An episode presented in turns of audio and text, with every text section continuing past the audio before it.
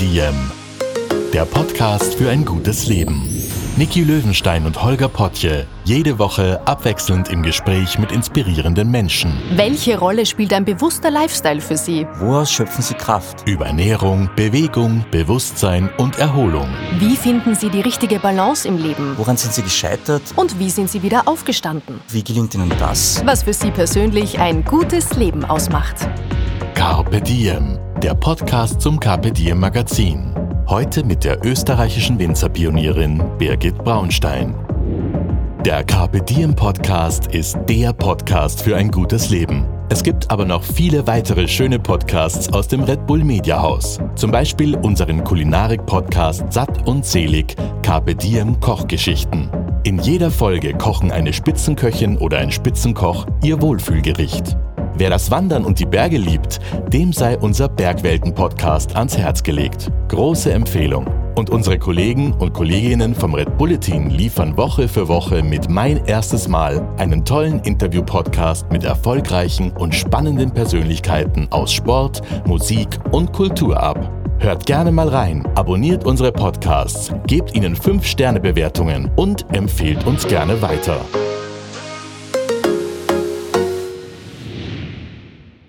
Herzlich willkommen zu Carpe Diem, zu einer neuen Podcast-Folge. Und heute darf ich euch mit einem Prost begrüßen. Mein Name ist Niki Löwenstein.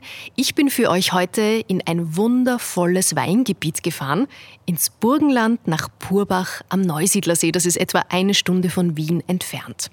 Hier am Hang des Leiterbergs bewirtschaftet Birgit Braunstein ihre Weingärten, und zwar nachhaltig und naturnah. Und genau darüber wollen wir heute auch sprechen.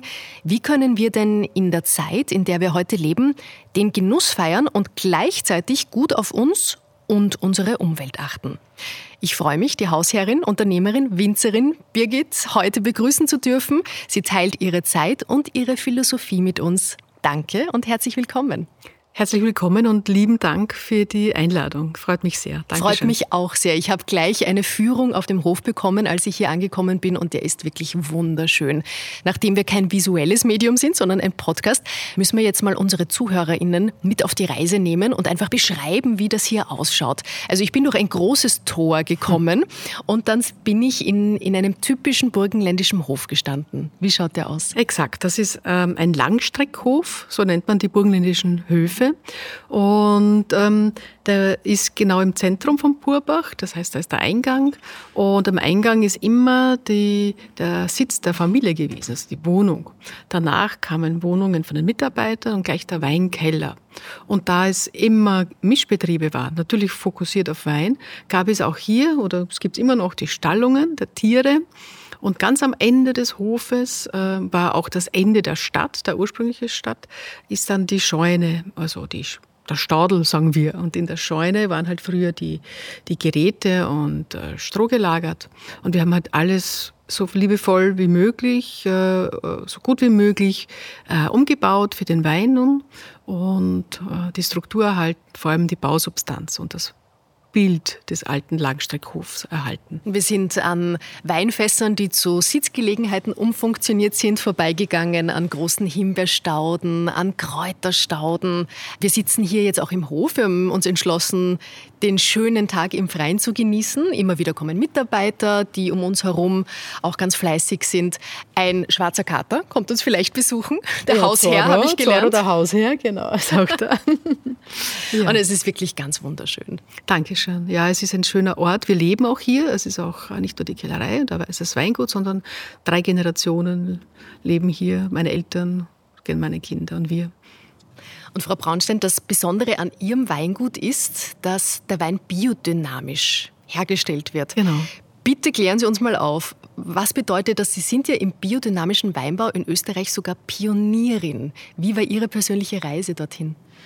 Ja, prinzipiell für mich ähm, war es immer der Weg dorthin. Es war nicht so nicht gleich der erste Schritt. Ähm, ich musste mal zuerst mich selbst ein bisschen auf die Reise begeben. Ich war in Frankreich und habe dort auch die Biodynamie kennengelernt, 1995, und wusste, das ist der Weg, wie ich mit der Natur leben und arbeiten möchte und auch kann. Und zurückgekommen nach Österreich, nach ins Burgenland, musste ich natürlich zuerst meine Reben, alles die Böden kennenlernen nochmals und die, das Weingut wurde umgebaut, adaptiert. Ähm, und schrittweise haben wir dann begonnen mit Bodengesundung, Humusaufbau und eben biologischen Anbau. Das heißt, Verzicht auf sämtliche chemische Düngungen und Spritzungen, Fungizide, Pestizide. Das ist, war mal für mich der erste Schritt. Das war das 2006. Und danach mit immer fortlaufenden Schulungen und Biodynamie ist ja auch etwas sehr Komplexes.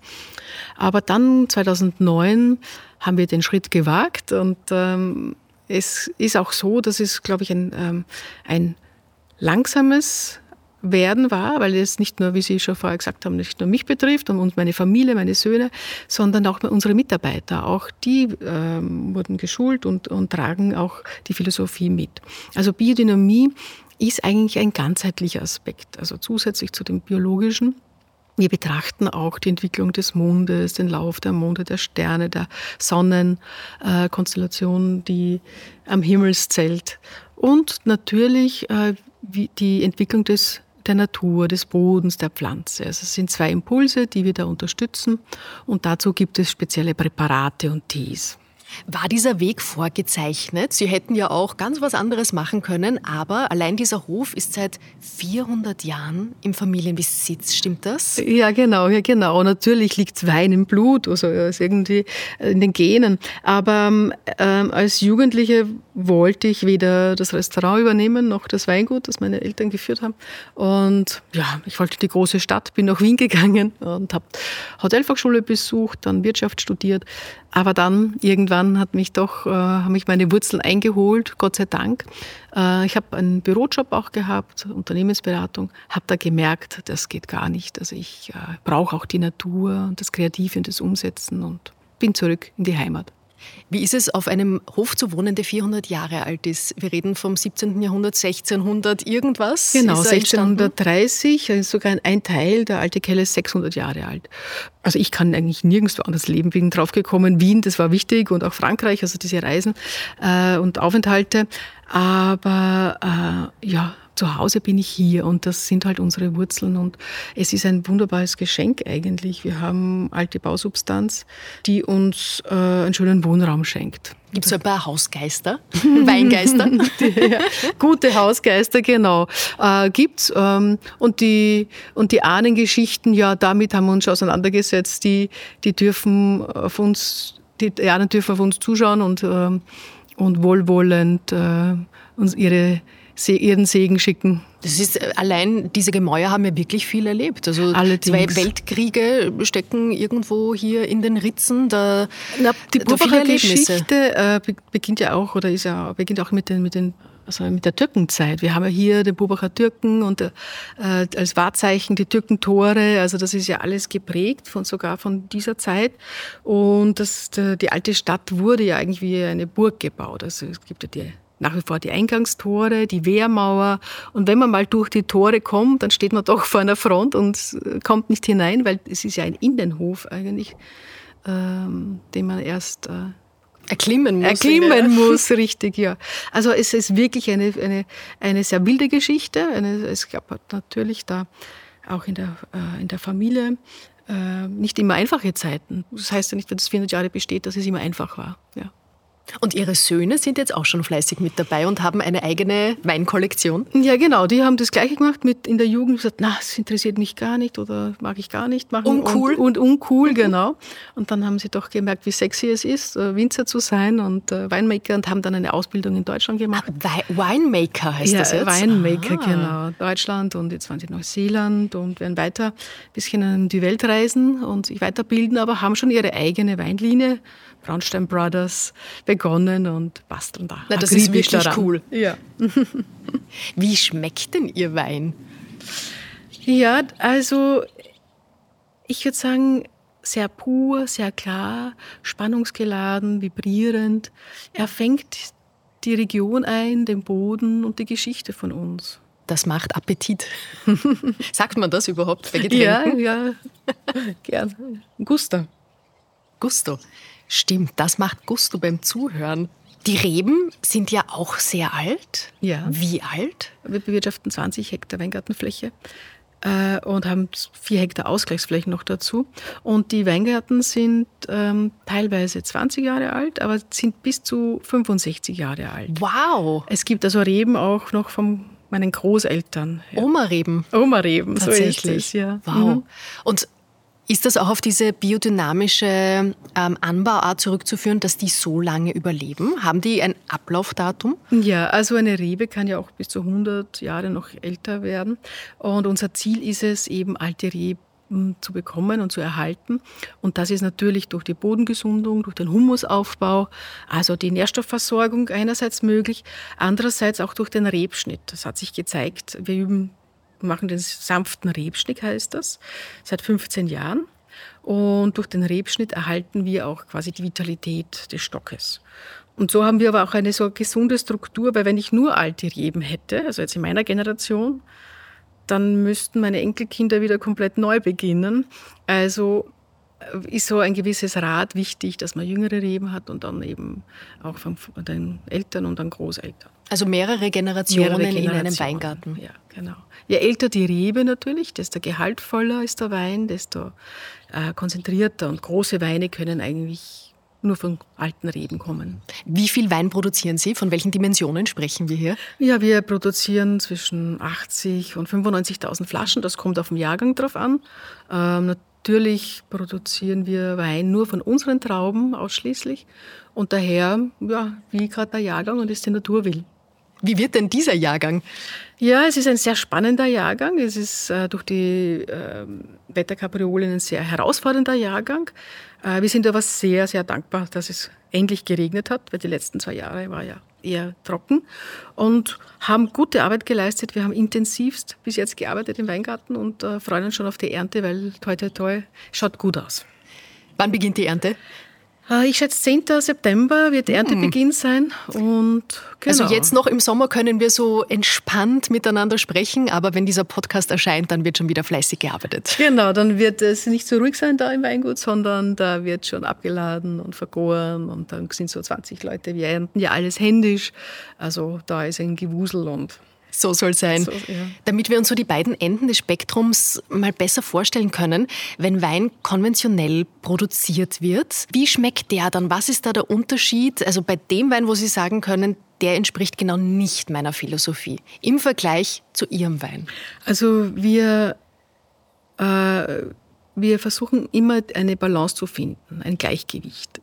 Und äh, das, dieses Gleichgewicht äh, entsteht durch Humusaufbau. Wir haben unsere eigenen Tiere, die uns den Kompost liefern, also diese Kreislaufwirtschaft, ähm, damit die Pflanze auch gut versorgt ist, Nährstoffe hat. Ist die Pflanze gut versorgt, ist sie in Balance. Man kann sie heute anschauen und, und das Blatt berühren, die, die Triebe berühren. Es ist alles in Elastizität. Die Trauben natürlich haben dann diese Nährstoffe und auch diese Elastizität. Und wir fangen dann dies in den Wein ein. Also Feinheit und Spannung. Und das ist das Gleichgewicht, das ich auch im Wein suche, also diesen harmonischen Geschmack. Und wie dann ein konventioneller Wein schmeckt, ich glaube, das muss ich jetzt den Konsumenten überlassen. Ich möchte nur dazu sagen, durch diese Arbeit, die wir im Weingarten haben, ist es auch möglich, dass wir im Keller nichts hinzufügen müssen. Es gibt weder Hefen, Enzyme noch Schönungen, es ist, wird nichts korrigiert. Nein, sondern wir versuchen das, was wir im Weingarten erzielen, über das ganze Jahr eigentlich erarbeiten, zu erhalten im Keller. Das ist so wie die Geburt des Weingartens. Also soll sanft sein, schonende Begleitung, aber nichts hinzufügen. Und ich glaube, das tut dem Körper insgesamt auch gut. Also man muss sich einfach hineinspüren, sich hineinwagen, also nicht nur Wein trinken, so, sondern auch mal schauen, was tut der Wein mit mir, wie geht's mir dabei. Also das würde ich gerne mitgeben. Das ist ein, ein sehr, sehr schöner Tipp. Das wäre nämlich auch eine Frage von mir gewesen. Was würden Sie denn empfehlen beim Wein trinken? Also worauf muss ich da achten, wenn ich jetzt keine solche Weinexpertin bin, dass ich schon am Korken, ich meine, jetzt gibt es eh fast keine Korken mehr, aber dass ich schon da am Geruch irgendwie genau feststellen kann, welcher Jahrgang das ist. Wie kann ich trotzdem meine Sinne schulen? Genau, also ähm, natürlich äh, Augen, die, die, die Farbe und der Geruch und der Geschmack, das ein immer ganz wichtige Aspekte, weil schlussendlich soll der Wein schmecken. Aber äh, ähm, ich ich liebe es, den Wein jetzt nicht nach Kategorien zu beschreiben und so im Kopf, sondern ins Herz zu gehen und wirklich zu schauen, was, äh, was tut der Wein mit mir. Und es gibt Wein, der mich belebt, der mich erfrischt. So im Sommer ne, mag man eher mehr so knackig frische Leichtigkeit des Seins. Und dann gibt es Weine, die mich eher was gut für den Abend, etwas sedieren, mehr zur Ruhe bringen. Ja, und so gibt es Weine für bestimmte Anlässe und auch Momente. Und wir sind hier im Dorfzentrum, deshalb hören wir auch die Kirchturmglocke. Genau, richtig. Ja, 6 Uhr morgens beginnen und ich freue mich immer wieder, sie zu hören. Ja. so viele Flaschen produzieren Sie und gerade die Flaschen sind ja auch wieder mit ganz besonderer Bedacht ausgewählt. Was hat es mit den Flaschen auf sich? Naja, es geht ja ums Thema Nachhaltigkeit, wie Sie das schon gesagt haben. Und für, für mich hat Nachhaltigkeit verschiedene Aspekte. Natürlich unser Hauptaufgabe ist, Gesundung äh, im Boden, in der Pflanze, in der Natur zu finden. Das ist unsere ja, Aufgabe. Aber es geht ja auch um, wie wir denken da sehr viel nach und, und das ist immer noch nicht perfekt. Das ist ja immer noch sehr viel zu tun, aber äh, wie können wir mit den Ressourcen vernünftig umgehen? Und ein Aspekt ist halt die, die, die Flasche, die Weinflasche. Es gibt ja super schwere Designerflaschen, die, also marketingmäßig, die machen so einen Wow-Effekt. Da denkt man sich, wow, was ist denn das? Aber eigentlich macht es wenig Sinn. Und ähm, wir verwenden jetzt seit einigen Jahren die Eco-Leicht-Flasche. Die hat halt weniger Gewicht und produziert auch natürlich weniger CO2. Ist auch hübsch, aber es ist halt nicht so eine Designer-Flasche. Aber wie gesagt, der Inhalt gibt ja den Mehrwert her. Und wenn man die Flaschen dann ausgetrunken hat, genossen hat, dann kann man die auch wieder zu Ihnen zurückbringen. Richtig, das haben wir jetzt auch eingeführt, ein Pfandsystem, hat es ja auch früher gegeben, aber jetzt wieder, also ähm, dass äh, wir die Flaschen wieder zurücknehmen, wenn gewaschen und wiederverwertet. Das macht natürlich dann auch Sinn. Inwiefern schmeckt man denn in Ihrem Wein auch Ihren Charakter? Spiegelt sich das wieder? Äh, ja, jedenfalls. Also es ist sehr spannend, dass man natürlich äh, Weine, so wie es wir produzieren, man da immer wieder äh, auch den, bei den Weinen den, den Winzer oder die Winzerin äh, wieder findet. Und ich würde sagen, ja, Klarheit, vielleicht eine gewisse Art von Bescheidenheit, so, aber ähm, in der Tiefe so diese Lebensfreude äh, und also mein tiefes Anliegen ist auch, ähm, Lebensfreude zu schenken und zu vermitteln. Und ich glaube, dass ich das mit meinem Wein gut machen kann. Und Sie haben vorher schon erwähnt, das habe ich sehr spannend gefunden, dass Sie das Weingut auch auf kosmische Konstellationen ausgerichtet haben. Also Sie blicken nicht nur in den Boden und auf die Reben, sondern auch in den Himmel. Ja. Inwiefern, wie beeinflusst sich das? Ja, es ist ja natürlich, das sind ja auch, das ist ein altes Wissen. Ja, früher, wenn man auch mit den Großeltern oder Urgroßmüttern gesprochen hat, den, äh, das war normal, dass man den Mondphasen beobachtet, der zunehmender, abnehmender oder ab, äh, ab, äh, aufsteigender oder absteigender Mond, dass man das berücksichtigt hat. Gerade äh, wenn wir jetzt äh, die, die Gründecke aussehen im Weingarten, zwei Tage vor dem Vollmond, das ist ja auch ein altes Wissen, wenn man das einsieht, bringt äh, es ist halt effizienter. Eine Ernte beginnt, wenn die Trauben reif sind und dann schauen wir natürlich auf das Wetter. Wenn, wenn es sonnig ist, können wir uns auch da die Tage aussuchen. Aber wenn natürlich eine Regenperiode kommt, dann ernten wir, damit wir gesunde und reife Trauben ernten. Gibt es Momente in Ihrer Karriere, die Ihnen besonders in Erinnerung geblieben sind? Vielleicht auch schwierige Momente? Ich denke an, wenn irgendetwas nicht stimmt in den Weinhängen. Ja, es gibt, ähm, also mein erster Jahrgang war 1996 und das war der schwierigste Jahrgang Ach ever, nein. ever. Echter Einstieg war gleich hart. Echter Einstieg, weil es hat, es war eigentlich ein, eine gute Vegetationszeit, also die, die Trauben wurden reif, aber während der Ernte hat es nur geregnet und das war eine Katastrophe in Form von, wir haben wirklich in fünf Minuten Tag sind wir rausgefahren und wieder reingefahren und, und das war das eine, aber es war schlussendlich äh, äh, so quasi äh, die, die Weine sind sehr gut geworden und es hat mich ja, geprüft, ob ich das wohl machen möchte. Eine Feuertaufe. Genau, aber dann schlussendlich auch die Freude. Und ähm, Äh, ein zweiter Jahrgang, der mich dann auch geprägt hat, war dann 2002, wie 2003. Das waren die ersten heißen Jahrgänge.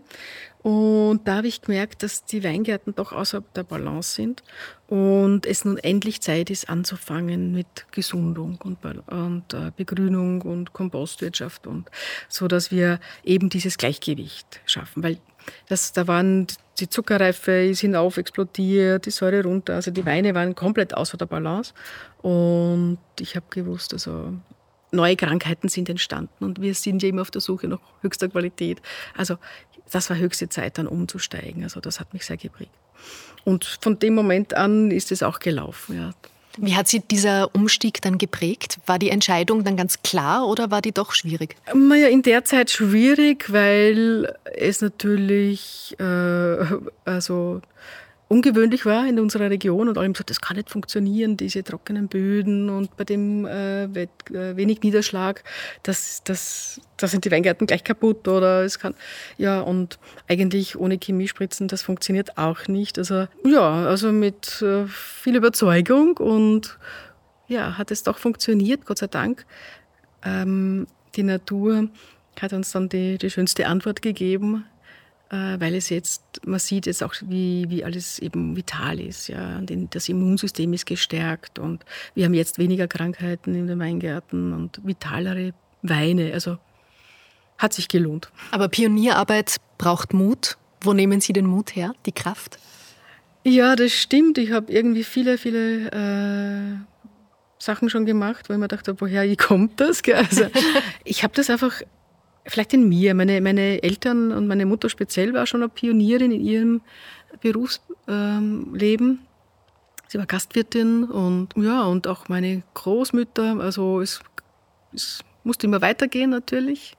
Äh, und, und ich, ich glaube, ich habe die Kraft von, von der Familie. Und Sie haben Ihre Söhne, Zwillingssöhne, auch genau. noch dazwischen aufgezogen. Das mhm. ist ja auch nicht ohne. Natürlich. Sind die dann am Weinhang herumgekrabbelt? Ja, ist richtig. Also, die, also sind ähm, Max und Felix. Natürlich ist der Vorteil, wir leben auch hier im Weingut. Also sie sind immer dabei gewesen, auch im Garten, im Hof haben sie einen großen Platz. Ähm, äh, wo sie auch spielen konnten, aber sie waren auch immer dabei, speziell ähm, bei der Ernte im Keller. Und im Weingarten natürlich waren sie auch dabei und mit viel Freude, mit der Scheibtruhe, ne, sagen wir, mit dem Schubkran. Das ist aber trotzdem, war es immer ein Spagat. Also wie es halt für jede Frau und Mutter, die im Berufsleben voll steht. Es ist immer ein Spagat. Und ähm, es gab für mich halt dann immer das Wochenende, Sonntag, das Weingut geschlossen und halt auch diese Abendprogramme nicht so intensiv. Also das war für mich ganz wichtig, dass ich dann da bei meinen Kindern war. Ganz wichtig ist Ihnen auch, dass wenn dann der Wein gepresst ist, in die Fässer kommt, dass auch den Fässern eine ganz besondere Energie mitgegeben wird. Wie machen Sie das? Ja, das ist ein, auch ein Anliegen, in, ähm, positive Informationen gespeichert im Wein mit hinauszuschicken. Und zwar hat mich da Masuro Emoto in, da inspiriert.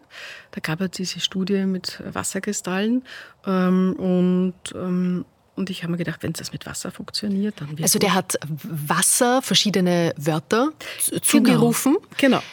Negative Wörter, positive Wörter und hat sich dann angeschaut, wie genau die, die Wasserkristalle ausschauen. Exakt, genau, richtig, genau. Oder auf Karaffen die Wörter draufgeschrieben und, ähm, und dann äh, angeschaut, wie eben diese Information im Wasser wirkt, also in den Kristallen. Und das waren, das waren wirklich ganz unterschiedliche Bilder, ja, so von den destruktiven Wörtern wurden auch die Kristallformen komplett zerstört, bis hin zu den positiven, wie eben Frieden, wie Freude, Achtsamkeit, ähm, Reichtum, was man sich ja wünscht, ähm, äh, und dass das halt wunderschöne Kristallformen hat. Und immer wenn es mit Wasser funktioniert, wird es wohl mit Wein auch funktionieren. Und wir haben das dann auch 2008 oder 2009, glaube ich, ihm nach Tokio sogar geschickt.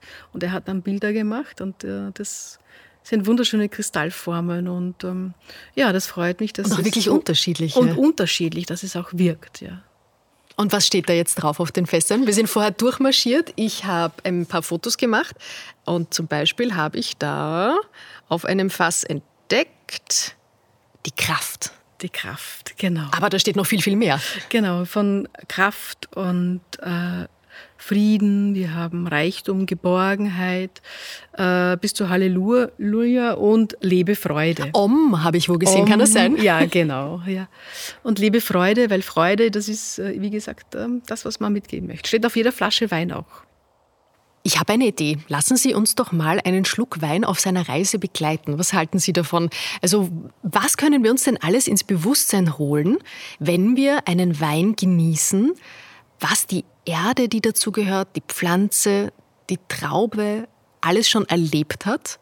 wem und was sie allem begegnet ist, bevor sie dann in flüssiger Form unsere Kehle runterrutschen darf. Nehmen Sie uns doch bitte mit auf die Reise eines Schlucks Wasser. Äh, einen Schlucks Wein. äh, eine sehr schöne Idee, weil es ist genau äh, das, was das den Wein ja auszeichnet. Ja, dass es nicht ein, ein äh, anonymes Getränk ist und so steril, Alkohol quasi, sondern nein, Wein erzählt eine Geschichte und ist ein sehr emotionales Getränk. Und, ähm, und es ist ja spannend, wenn wir jetzt von 65 Jahre alten Reben sprechen, dann sind das Reben, die meine Großeltern gepflanzt haben, in einer Zeit, ähm, wo kleine Strukturen waren und äh, auch ähm, man wirklich auch im Gebinde verkauft hat. Äh, und mein Opa hat erzählt, von einem Fass Wein hat er schon gelebt äh, und das eine große Freude war. Und sie haben sicher mit großer Achtsamkeit äh, den Ort ausgesucht. Wir leben ja hier am Leiterberg. Leiterberg ist ähm, Ausläufer der Alpen und hat dadurch Schieferboden. Und dann war auch hier das Urmeer vor Millionen von Jahren. Das hat sich zurückgezogen und somit hat sich auf diesem Schieferboden der Muschelkalk abgelagert. Also haben wir zwei Bodenarten, Schiefer und Muschelkalk, die wirklich außergewöhnlich sind, die wirklich sehr besonders sind. Dafür bin ich besonders dankbar, dass wir das als Gegebenheit haben. Und Sie dann, haben auch drinnen einen Stein liegen, da sieht man die Muscheln noch. Ja, genau. Der, also die Fossilien, da sieht man wirklich äh, die versteinerten Muscheln, 20 Millionen Jahre alt. Also Jakobsmuscheln. Bis zum Haifischzahn habe ich auch schon gefunden im Weingarten. Ja, und das ist auch die Geschichte. Das ist eben, es ist ja nicht nur, dass mein Großvater, sondern es ist ja hier ein Weinmeer. Äh, hier waren Fische, Haifische und, ähm, äh, und das ist natürlich äh, auch als Information gespeichert in der Region. Also mit Bewusstsein äh, ausgepflanzt hier der, auf, dem Wein, äh, auf dem Boden. Und dann, ähm, wenn wir im Weingarten stehen, haben wir einen wunderbaren Blick auf den Neusiedlersee, ist ja der Hang. Äh, und der See um, wird umringt von diesem Leiterberg und hinter diesem Berg ist der Wald. Also wir sind so quasi, wir leben zwischen See und Wald. Und das hat den Vorteil, dass der See gibt Feuchtigkeit ab und auch Wärme, also reguliert das Klima. Und der Wald, da geht der Wind durch, also eine Brise geht immer durch und der, dieser Wind, diese Brise wird dann abgekühlt und diese kühle Brise geht durch den Weingarten. Und das bestimmt natürlich den Charakter auch des Weins. Also wie gesagt, die Reife, die Wärme äh, vom See und durch den Sonneneinstrahlungen und dann durch die, die, die kühlen Winde geben die Frische des Weins. Also und ich denke, meine Großeltern haben sich das schon dann gut ausgesucht. Ähm, eine Pflanze wurzelt tief eben über dieses Gestein äh, bis zu 20 Meter, muss man sich vorstellen. Ja. Also, äh, und dort holt sie, dann das, sie dann das Wasser, also über dieses alte Gestein. Und das bringt dann diesen mineralischen Charakter im Wein.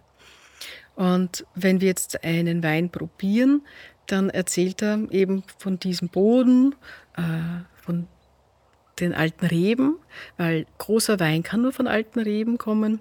Und eben vom Jahrgang, wie der Jahrgang dann ähm, ist, je nachdem, ist es kühler, ist es sonniger. Ja. Und ist, bläst halt der kalte Wind durch, also diese Frische. Und natürlich, also ich habe das auch vorher erzählt, für uns ist es auch wichtig, dass sehr viel Handarbeit gemacht wird. Also wir äh, Handernte ist für uns selbstverständlich, also das ist natürlich ein Teil, aber Ernte ist ja nur ein Teil der Arbeit, sondern ist auch vom Rebschnitt, ist ein sanfter Rebschnitt, äh, bis hin zum, bis zur Traubenteilung und äh, äh das, die Traubenzone wird entblättert. Also gibt es viele, viele Schritte im Weingarten, die wir tun per Hand. Und da ist so, glaube ich, auch spürbar, ob man das mit Freude macht und geschult Und da bin ich sehr froh und dankbar, dass wir auch Mitarbeiter haben, die schon über 20 Jahre bei uns sind und sich sehr wohlfühlen. Und ich glaube, dass wir auch in der Familie, wir arbeiten natürlich auch viel zusammen, dass wir mit unserem Geist natürlich auch äh, da den, die, die Pflanze beeinflussen und auch natürlich auch im Wein den Geschmack. Und dann ist die Traube geerntet. Und welche Reise unternimmt sie dann? Genau, es ist, wie gesagt, es ist die, für uns wichtig, dass wir alles händisch ernten, weil dort ist, ist auch im Weingarten schon die erste Selektion. Und dann bringen wir die Trauben in den Keller, wo wir dann die Trauben nochmals aussortieren über ein Pult, damit wir eben reife und gesunde Trauben, ausschließlich gesunde Trauben weiterverarbeiten. Und dann kommen die Trauben in die unterschiedlichen Behälter, ob es ein Holzgerständer, Bottich oder Amphore ist oder auch Dank. Das entscheidet eigentlich immer der Weingarten. Also für mich ist immer für uns wichtig, das Potenzial des Weingartens zu erkennen. Ist es ein junger Weingarten, äh, dann ist es mehr so ein Potenzial für fruchtige, frische Weine, Leichtigkeit des Seins, so wie bei jungen Menschen. Und das äh, ist so, dass dann, dann die Trauben eher äh, dann im Stalltank vergehren. Und es ist ein alter Weingarten, hat mehr Komplexität, mehr Tiefe, mehr Weisheit, nicht? also so weniger ist mehr. Und dann verkehrt eher der Wein im Holzgerständer oder im Bottich. Also das sind dann eben die Entscheidungen, die wir da treffen. Aber das Besondere ist, äh, eben das Potenzial zu erkennen und dem Wein nichts hinzuzufügen. Also wir vergären komplett natürlich, ohne Hefen, Enzyme, Schönungsmittel. Der Wein wird begleitet, sorgfältig. Und dort darf er dann auch im Keller ruhen. Also im, wir haben dann die alte Scheune umgebaut, wo eben dann die Fässer liegen, beschriftet mit Wörtern. Äh, und dort ruht dann der Wein so eineinhalb bis zwei Jahren, dass er nach der Vergärung quasi sich erholen kann. Und dann kommt der Wein in die Flaschen die, wie wir schon besprochen haben, auch mit Bedacht ausgewählt sind.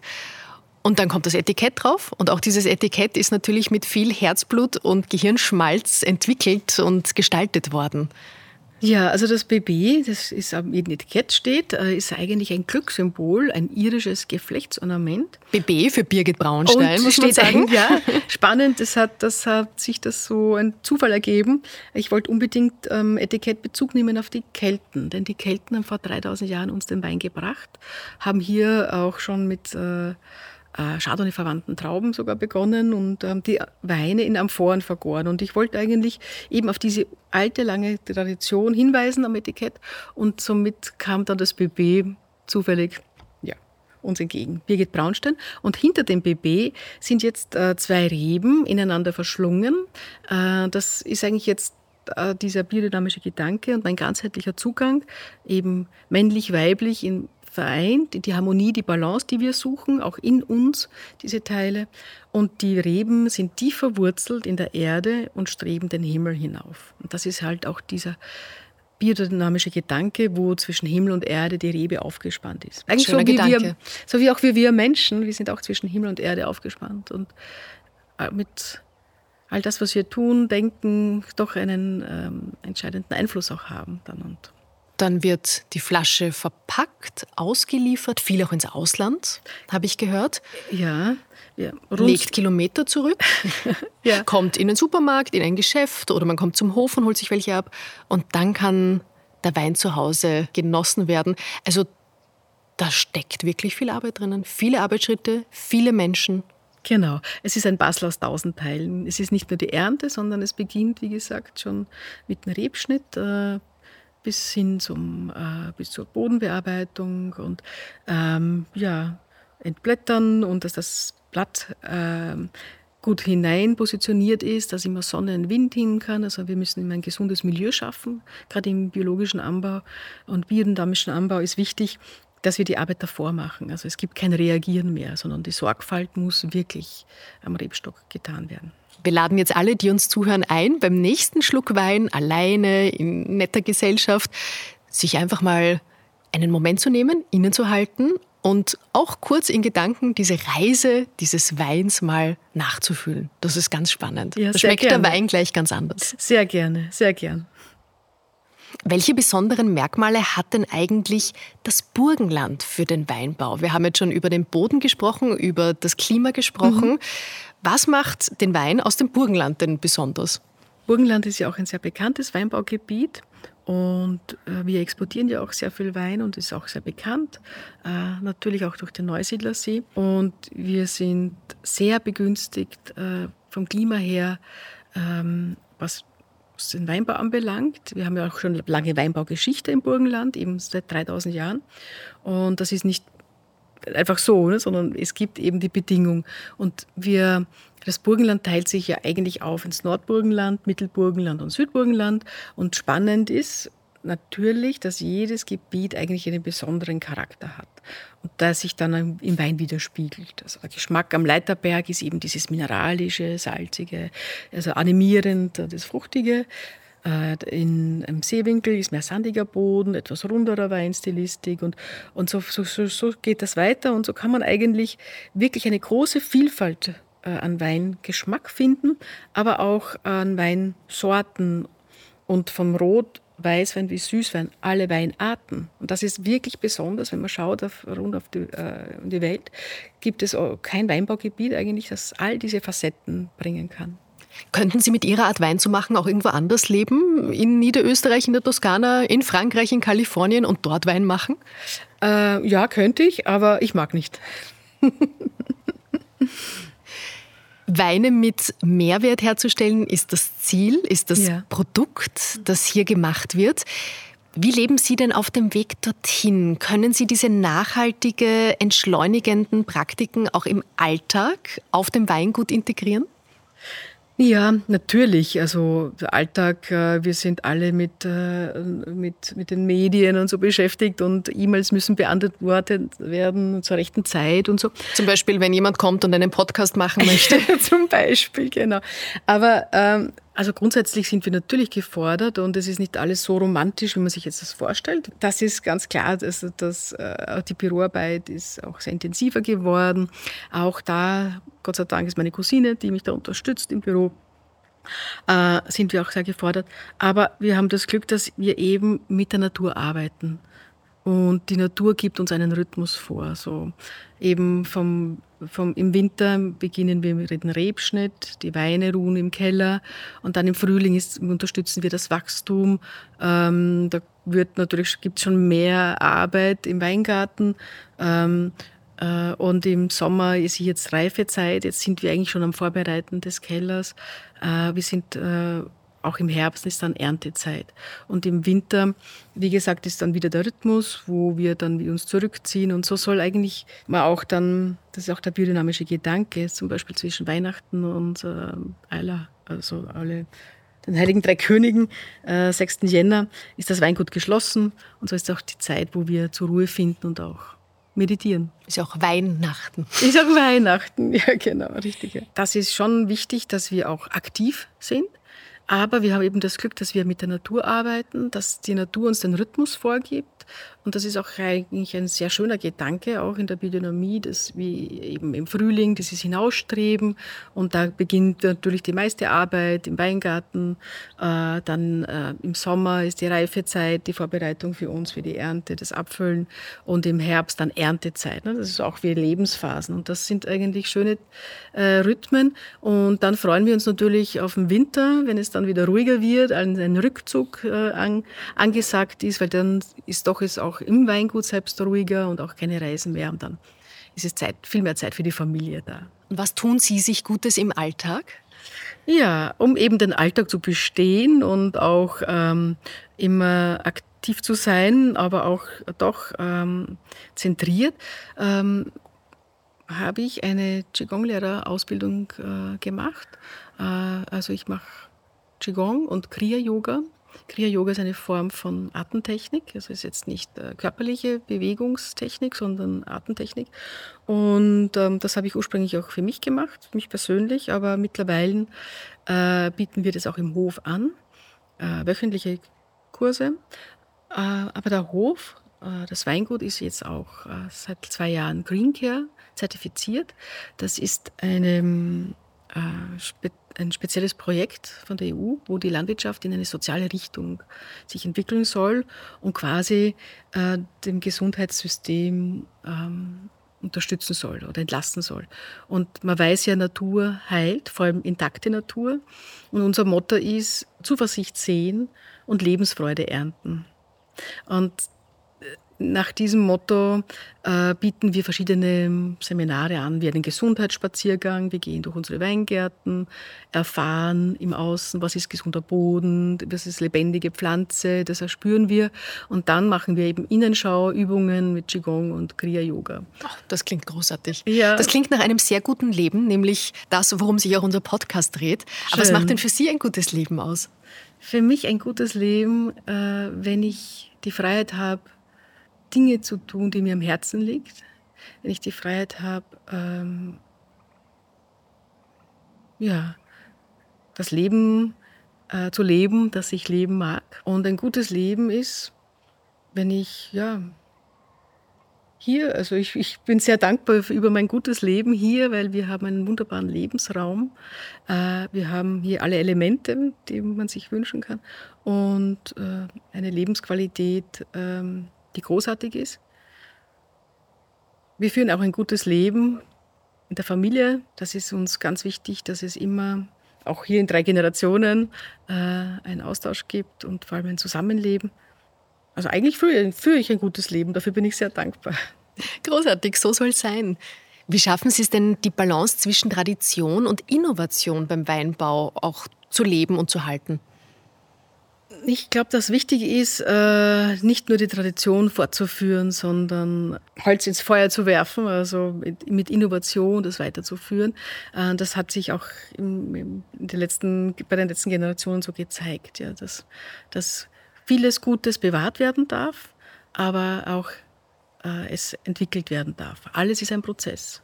Ihr Papa hat uns vorher gerade ganz kurz besucht. Ja, Gab es genau. da auch Diskussionen, wenn Sie was anderes machen, als er es eigentlich machen würde? Ja, natürlich gab es äh, Diskussionen und, und das ist auch wichtig eben, ne? also dass man das auch äh, ausdiskutiert. Und, und, ähm, aber ähm, wenn man es schafft, in der Familie äh, die Diskussionen am Tisch zu führen und dann vom Tisch zu gehen mit, äh, mit in Freundschaft, und äh, dann, dann ist es gut. Und so haben wir das immer eigentlich gepflegt. Also Gott sei Dank.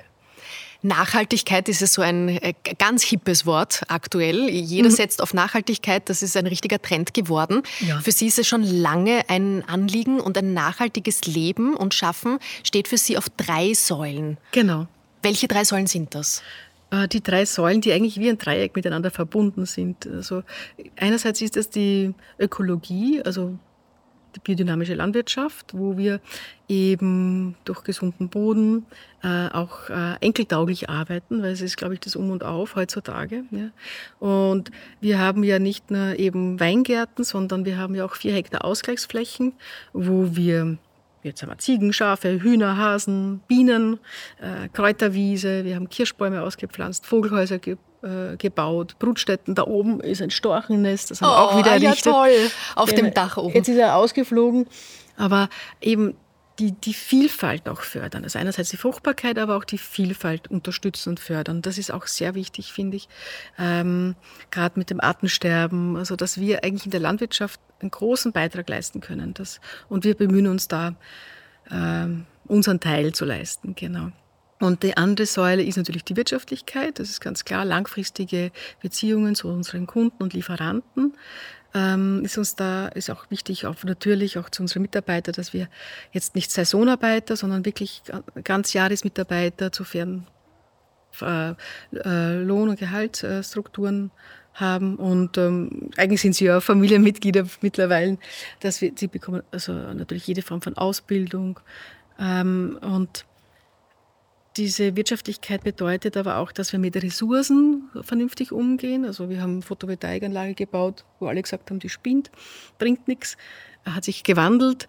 Also auch, dass wir diesen alten Hof saniert haben. Und die soziale Komponente ist, dass wir einerseits natürlich mit den Mitarbeitern die Zusammenarbeit pflegen, aber auch da uns überlegen, wie können wir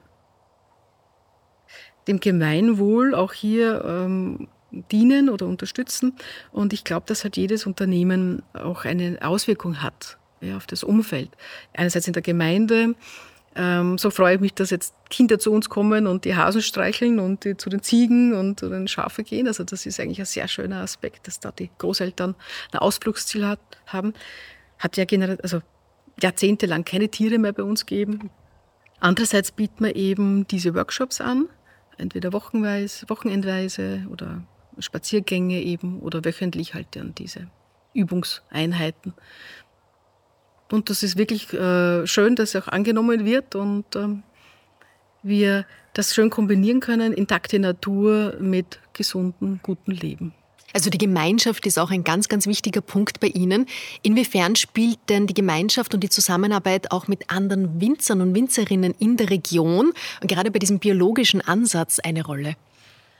Also wir haben ja äh, wir sind Mitglied bei vielen Verbänden, zum Beispiel Demeter-Verband. Wir machen ja unsere Präparate auch selbst. Also, und da gibt es in der Region auch Kollegen, mit denen wir einen regen Austausch haben, weil man muss ja nicht immer alles selbst erfahren und erfinden, sondern das ist ganz wichtig, äh, dass man da eine Gemeinschaft hat und einen Austausch und eine Freundschaft. Und es macht ja auch Spaß, wenn man sich trifft. Also, ähm, und dann gibt es natürlich auch den Verein Leiterberg, der diesen, diese Herkunftsbezeichnung besonders betont und auch da gibt es einen Austausch.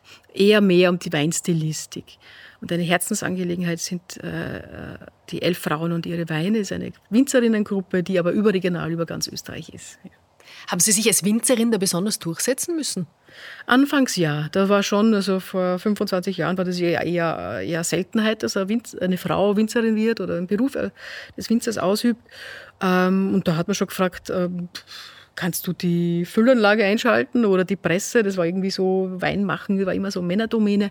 Das ist heute überhaupt kein Thema mehr. Und ich habe wirklich auch jedes Jahr Praktikantinnen von verschiedenen Universitäten, die zu mir kommen. Es gibt viele junge Frauen, die sich äh, in den Wein verliebt haben und den Beruf auch ausüben. Ist wunderschön, ja. Welche Rolle spielen denn die Kunden und Kundinnen einerseits bei der Entscheidung, was sie kaufen, wie diese Produkte dann hergestellt werden und andererseits auch auf ihre Arbeit? Welchen Einfluss haben sie?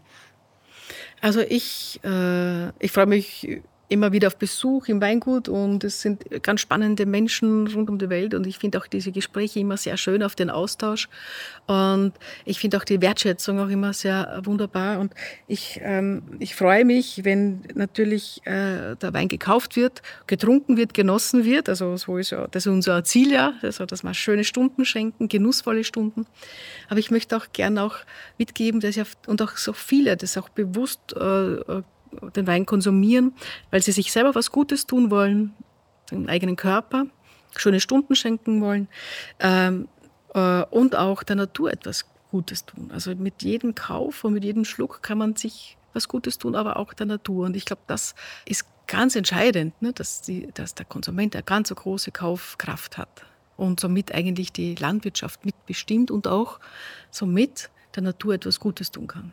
Wie hat sich denn Ihre Beziehung zur Natur verändert ab dem Zeitpunkt, wo Sie sich zum biologischen Weinbau bekannt haben und dafür entschieden haben? Ist eine spannende Frage, weil natürlich man, äh, es gibt immer so Studien und Empfehlungen und natürlich auch Praktiken, wo man einfach regelmäßig das ausübt. Aber man muss auch die Sprache des, äh, der Natur verstehen lernen. Also man hat irgendwie sicher eine gute Arbeit geleistet, die letzte Generation und so, aber man hat irgendwie die Sprache der Natur vergessen oder verlernt. Und da geht es eigentlich jetzt wieder in diese Richtung. Ich muss natürlich ähm, eine Beziehung aufbauen. Es geht hier um Beziehungen und speziell zum Boden, zur Pflanze, zum, äh, zum Klima. Also es ist kein mehr also ein, ein Rezept, ein, sondern es, es wird ein sehr lebendiger Prozess. Äh, die vier Säulen der Biodynamie, das sind ähm, einerseits der Boden, ja. das ist die physische Ebene, dann gibt es die Pflanze, das ist die ätherische Ebene, die, das tierische, also die, die, äh, und das ist dann das astralische und dann den Menschen. Also es ist der biodynamische Hof ist ja quasi ein Organismus und unsere Aufgabe ist, in diesen vier Säulen einzuwirken oder diese vier Säulen zu unterstützen. Und das ist eben der, der Boden mit Kompost, mit so mit, also den wir haben, mit dem Bodenleben, mit der Begrünung.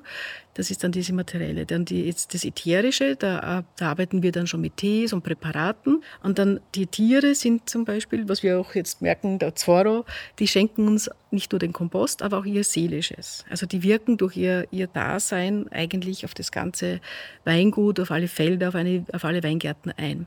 Und der Mensch, so wie wir, das ist dann dieses Ich-Bewusstsein. Ja? Das ist, wie wir mit unseren Gedanken und Arbeiten und unserem Tun beeinflussen ja auch die Natur und unser Umfeld. Und da gibt es eben den Satz, Entschuldige, ja. Gott schläft im Stein, Gott atmet in der Pflanze, Gott träumt im Tier und Gott erwacht im Menschen. Wo kommt diese Lebensweisheit her? Das, äh, diese Lebensweisheit, dieser Satz kommt von der Bhagavad Gita, den indischen Veden, und es ist ein altes Wissen, das ja natürlich auch von der Naturbeobachtung entstanden ist. Und es ist faszinierend, weil es sind genau diese vier Säulen, die, auf die wir achten, die wir pflegen, die wir unterstützen sollen in der biodynamischen Landwirtschaft. Das jetzt 100-jähriges Jubiläum feiert, aber eigentlich ja auch von alten Wissen stammt. Wenn wir Menschen uns etwas Gutes tun möchten, wenn wir uns Nährstoffe noch zusätzlich zuführen möchten, dann nehmen wir gerne mal Vitaminpräparate. Wie ist das denn mit den Weinreben? Wenn Sie dort noch zusätzlich Nährstoffe einbringen wollen, dann haben Sie was ganz Besonderes, nämlich Kuhhörner. Ja. Wie funktioniert denn das bitte? Wenn man biodynamisch arbeitet, dann verwendet man jedenfalls zwei Präparate. Also das ist ein Grundprinzip. Ähm, Einerseits gibt es das Kuhhorn-Misspräparat, das sogenannte 500er Präparat. Da wird Kuhdunk in das Horn, in ein Kuhhorn ge gefüllt und das Horn wird eingegraben, bleibt über Winter eingegraben und der Kuhmist wandelt sich dann um das wird im Frühling wieder ausgegraben. Wir verrühren dann dieses Präparat im Wasser und, und sprühen 40 Liter am Hektar, also wirklich in kleinsten Mengen, äh, dieses Präparat auf den Boden. Und es ist eben diese Zeit der Frühling, wo die Natur ausatmet, hinauswächst und diesen Impuls unterstützen wir mit diesem Kuhhorn-Mistpräparat. Und dann gibt es Johanni, Saisonwende, also das ist in der Natur eigentlich ja faszinierend. Es ist genau die Zeit, wo wir dann die Reifezeit unterstützen, die Konzentration. Dafür gibt es das zweite Präparat, auch aus Kuhhorn, aber dieses Mal mit Bergkristall. Und der Bergkristall äh, wird zermörsert und auch in das Horn gefüllt und eingegraben quasi unter der Erde und bleibt in den Sommermonaten äh, quasi eingegraben, wandelt sich auch um und wird dann im Sommer nächsten Jahres, darauffolgenden Jahres dann auf die Rebe über die Reben, über die Blätter gesprüht. Und das sieht man eigentlich. Das eine ist Präparat dient die Wurzeln, die, die in die Tiefe gehen, und das andere, wie sich dann die Rebe den Himmel hinauf äh, wächst und hinaufstrebt. Also die Blätter drehen sich und wollen die Sonnenlicht dann einfangen und das fördert eben dieses Präparat. Extrem spannend. Das heißt, Sie haben irgendwo dann einen Ort, wo die Kuhhörner eingegraben sind. Genau, da gibt es einen speziellen Ort, wo die Kuhhörner eingegraben sind und auch, wo dann das Präparat lagert. Das lagert ganz im, im kühlen Keller.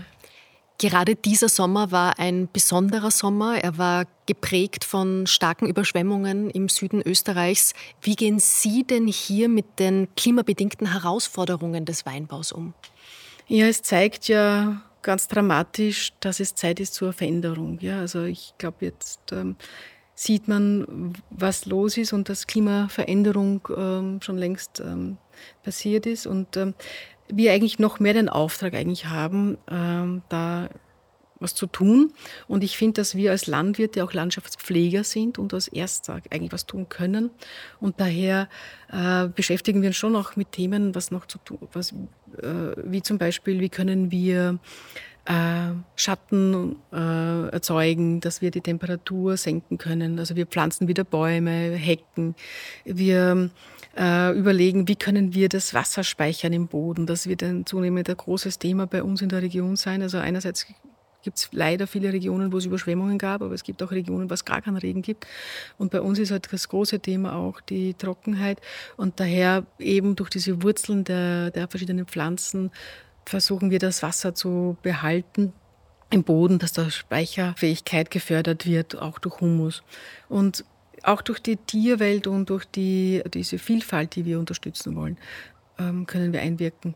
Haben Sie das in den vergangenen Jahren gespürt, dass sich da was verändert hat? Absolut, absolut. Es war, also es ist wirklich wunderbar zu, zu erleben, wie, äh, wie, wie sich sehr viel wieder, ausgleicht, wieder wieder Leben kommt und äh, äh, quasi von Insektenwelt zu Vogeln und die, die, die, die Tiere bringen uns den Mist, den Kompost, aber eben auch durch den Dunk äh, kommen eben die Insekten, kommen die Insekten, kommen die Vogel, die Vogel verstreuen wieder den Samen, also ist wieder die Blumenvielfalt und die Pflanzenvielfalt. Also es ist so ein Kreislauf und da gilt es halt wirklich hinzuschauen und sagen, muss ich jetzt wirklich jeden Quadratmeter auspflanzen und ausnutzen oder kann ich doch einen Teil der Natur zurückgeben, beziehungsweise kann ich da einen Ausgleich schaffen? Und da äh, hoffe ich auch in Zukunft, dass wir da in der Politik auch äh, vielleicht äh, äh noch mehr Unterstützung bekommen und so, dass der Fokus sein wird auf äh, vernünftige Landwirtschaft. Welche Tipps würden Sie den angehenden Winzerinnen und Winzern geben, die sich für biologischen Weinbau interessieren? äh, einfach Mut zu haben. Es mhm. funktioniert. Es machen. Äh, einfach tun, genau. Es macht, es funktioniert, es macht Sinn, es macht Spaß und die Weine sind viel spannender. Und sie schmecken gut. Ich bin mir sicher, alle, die uns jetzt zuhören, die genehmigen sich jetzt mal ein ganz besonderes Glas. Ja, auf euer Wohl. Das hoffe ich sehr, ja. Wie sind Sie eigentlich gerade in Österreich, wo der Alkoholmissbrauch immer schon ein riesiges Thema war, den Genuss von Alkohol? Ich nehme an, auch hier mit Maß mhm. und Bewusstheit. Genau, also wir, wir verkosten natürlich und trinken auch äh, gerne. Ähm, immer wieder mit Freunden, gemeinsam mit Kunden, das ist, das ist ganz klar. Aber es gibt für mich schon dann alkoholfreie Tage oder Abende, ganz bewusst, wo ich mehr Tee trinke oder eben Wasser, ähm, um äh, auch meinen Körper ein bisschen mehr zu entlasten und Danke zu sagen, dass er das alles aushält. Super. Liebe Frau Braunstein, wir haben sehr viel gelernt über Weinbau, über biologischen Weinbau, über die Art, wie Sie leben und wie Sie im Einklang mit der Natur arbeiten. Vielen Dank, dass Sie uns diesen Einblick gewährt haben. Es war super, super spannend bei Ihnen. Und am Ende bitte ich alle meine GesprächspartnerInnen, so auch Sie, um eine Frage, die das Leben stellt. Ist gleich eine Frage, die Sie so wichtig finden, dass Sie jetzt jedem, der uns zuhört, die einfach mal mit auf den Weg geben möchten. Und alle können sich dann auf die Suche nach einer ganz eigenen Antwort begeben. Was wäre denn so eine Frage, die das Leben an Sie richtet? Hm, spannend. Also, ich würde sagen, so wie es bei den Reben ist, dass die Reben ihr Potenzial leben dürfen und dann im, sich dieses im Wein widerspiegelt, frage ich mich, lebe ich mein Potenzial? Und das, ähm, genau, Leben, was ist. Vielen, vielen Dank für diese Frage, für die vielen Antworten, dass Sie sich Zeit genommen haben. Danke auch an alle, die uns jetzt zugehört haben, fürs Zuhören. Ich hoffe, es hat gefallen. Bitte gebt uns gerne eine 5-Sterne-Bewertung, abonniert uns, damit ihr keine Folge verpasst. Und ich freue mich schon sehr aufs nächste Mal. Bis dahin, genießt den Tag, trinkt einen guten Schluck Wein und denkt daran, wo der hergekommen ist. Prost. Dankeschön. Prost.